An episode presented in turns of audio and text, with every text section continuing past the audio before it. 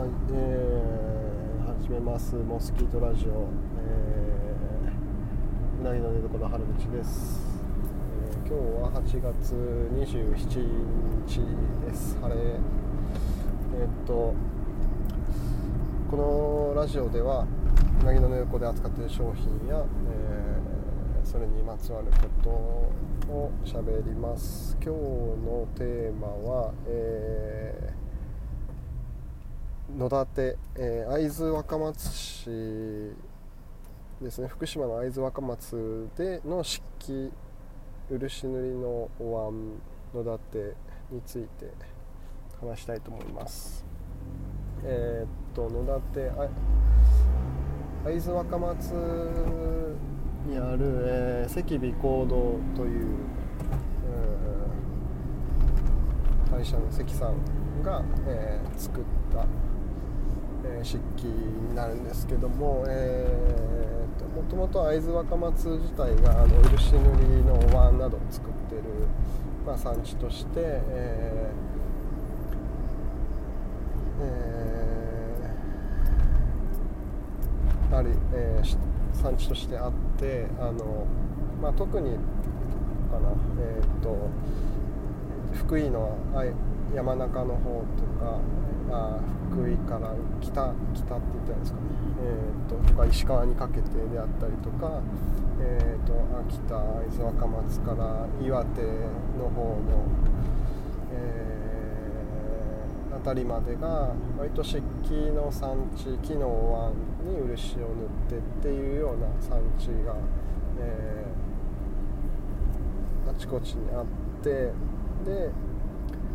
えールーツをたどると割とそその山中の方の辺りから広がっていったりとかもしてるみたいなんですけど、えーっと会津若松だと、えー、蒲生さんという殿様が、えーっと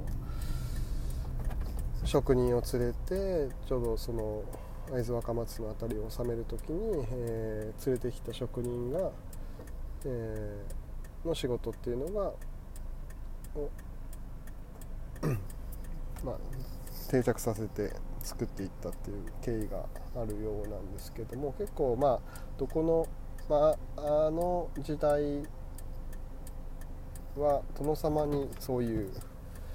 いろんな方がひっついて、えーその殿様が移動して治めるところでの、えーまあ、地場のなんか産業畜産振興みたいなところが、えー今の産地を形成する一つのなんだろうな成り立ちの、まあ、きっかけになってるっていうのが割と多いですね、まあ、材料があるかどうかっていうのも当然ありますけれどもあとはそういうどういう技術がどういう経路で伝わっていったかっていうのが割と、えーそういううーん誰がこの時代に、えーまあ、どういう人が治めてたかっていうのによって、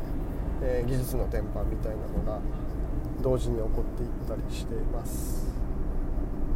えーでその中で会津塗り会津の、えー漆器っていうのもあって、まあ、今では漆器あと結構海外の、まあ、日本でももう本当に数パーセントしか日本産の漆を、えー使って作れる器っていうのはもう、えーなくてですね。漆自体は割と中国とか、えーそちらの方から来てる材料を使うのが、まあ、ほとんどにはなってて国産の漆っていうともう、えー青森とか岩手の方だったりとかちょっとまあなんなんですかね、えーいろいろ保存会的にとか有志で立ち上がってまた漆を取っていこうみたいな動きをしたりっていうのを実際規模で丹波の方の漆であったりとか、えーそういう新しいなんか国産の漆を取る活動みたいなのっていうのはあちこちに、えー出てはきてるんですけども秋田の方にもありますね、えー川面の方とかでもあるんですがまあやっぱりなかなか量が限られるので、とそういう価格も含めてですねそういう漆かきの職人さんの高齢化の問題だったりとかあってなかなか、えー、産地を支えられるほどというか すごく広くみんなが使えて価格も抑えてっていうふうにはなかなかなりにくいんですけども、え、そういう漆器あ、まあ、漆自体は、えー、原料としてはもうちょっとなかなか国産だけでっていうふうにはもともとなってなくてあと、まあ、生地師っていう方がいて、えー、っと中の木の腕の部分を作る。もともと荒取りされたものそういう粗いような状態で、えー、木を、えー、準備する、まあ、生地師の方に、ま、渡る手前の状態ですね乾燥させた材料を、えー作る方がいてそれで生地師っていう方がワンの状態にしてそれに塗りをする主の方がいたりとかあとはさらに上上から、え装飾を施す蒔絵であったりとかっていう、えー、技術がそれぞれ別々にあって分業してバトン渡すようにして、えー、一つの輪を作るっていう風なのまあ、成り立ってってるんですけどもまあそういう漆器塗りや漆器っていうのも、まあ、伝統的に作られているものっていうのは、まあ、当然、えー、まあ、幅広くある中でただそれだけではちょっと、えー、漆器の扱いのハードルがちょっと高いというかまた、まあ、そういう産地に住んでる方とそうじゃない場所での方であったりとか身近にそういう漆の碗があったかどうかとか使う頻度とかっていうのが各地方とか家庭によって違うと思うんですけど、まあ、特別な時にしか使わないっていう風な器として見てる方もいると思いますし、えー、そうですね、まあ、日頃から割と日常的に使ってたよっていう方もいると思うんですけどあの新塗りとかって言われるような漆黒だったりとか朱のものでそういうのだと洗ってまあやっぱり表面をきれいに仕上げてあるのですぐ使った後は洗ってちゃんと拭き上げてしまわないと水の乾いた跡みたいなのが残っちゃったりするのでそのまま濡れたまま自然乾燥させるみたいな使い方ではダメですし日が当たるようなとこに置くと、えー、色が悪くなったりとかですね。そういう風にするのでまあ扱いがちょっとやっぱりもちろんもともとの価格っていうのが高価なものにはなるので、えーと、そういう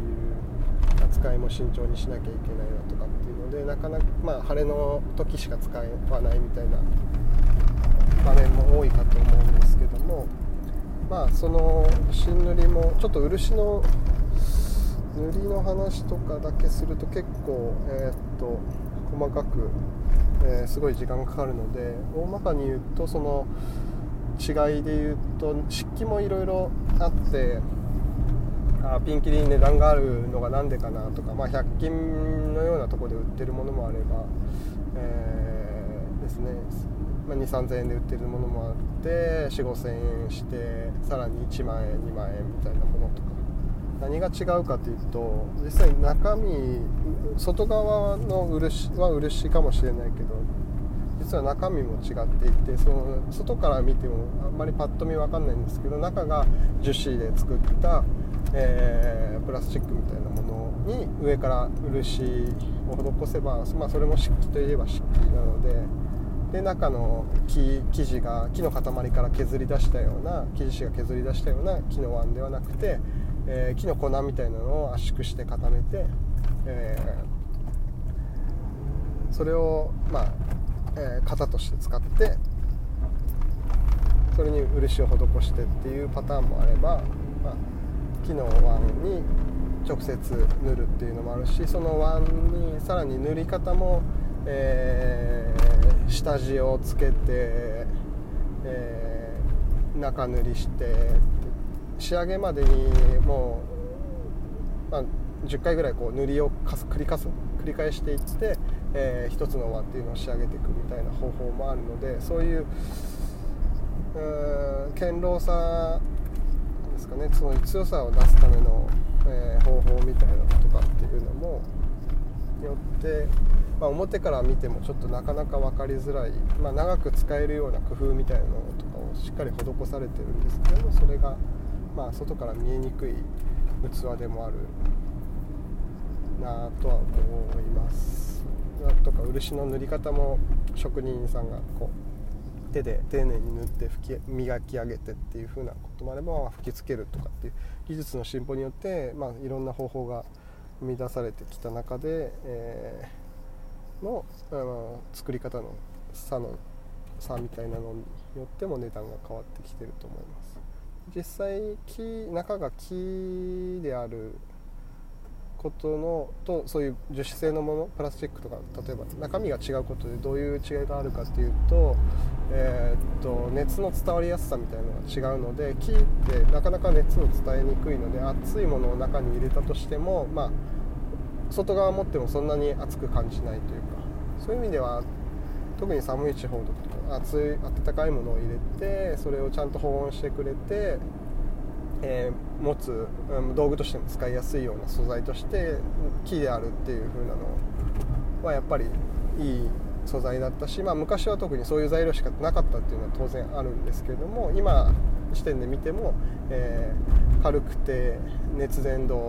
っていうそういう熱の伝わりやすさもしくは冷めにくさっていうところでもいいし、まあ、落としても割れる心配はないので、えーとかっていうような、まあ、いい面っていうのがやっぱりあります、まあ、その分ちょっと手がかかるので値段っていうところでの差は当然、えー、木じゃないものと方のの違いは出てくるんですけども、まあ、割と昔から作られてるものはその辺の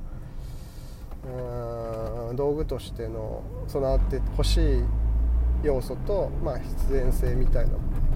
ものですかね、えー、そこにある。っていうののバランスがやっぱり整ってるものっていうのが、まあ、残ってきてるんだろうなっていうふうなのはそういうものを見てて思います。でこの野立に関してはそういう漆器っていうのを作ってきた産地の中で新しい試みとして関さんが、えー、テーマを据えて、えー、やっていてやっぱりなんか昔ながらの漆器だけでは若い方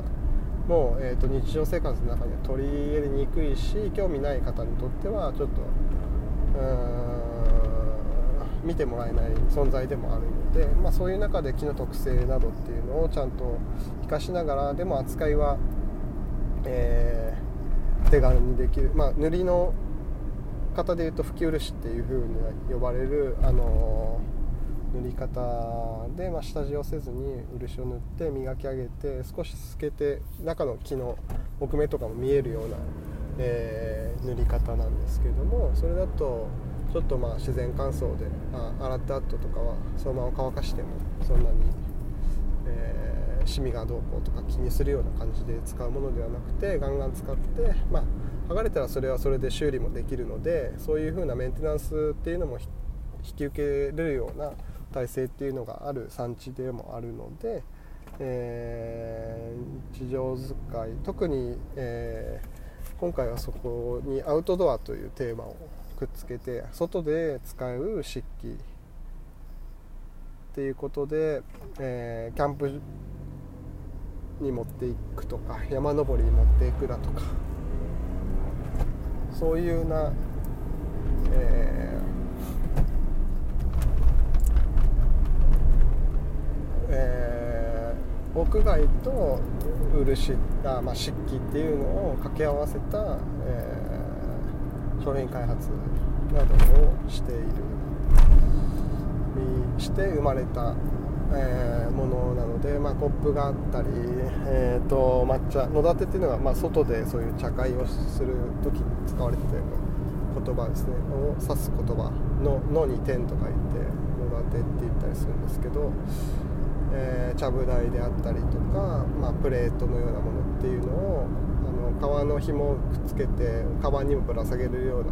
形状にしあ形態にして、えー、少しちょっと切り口を変えた漆器っていうのを、えー、作ってるのがその赤尾港の野立になります。でこの漆器自体のそういうまあかえー、っとこれの取り組みの一つの特徴としてはそのアウトドアと、えー、漆器っていうのを掛け合わせたところにもあるんですけどもあとは若手の人たち、まあ、やっぱりどこも後継者不足みたいな問題というか課題を抱えているので、まあ、そういう中でこの仕事っていうのがやっぱり塗りの吹き漆じゃないもっと新塗りとか言われるものとか蒔絵を施していくようなものっていう風に技術がすごく、うん、ないとできなかったり時間がかかるものっていうのはではなくて若手が、えー、取り組めるような仕事っていうのをもっと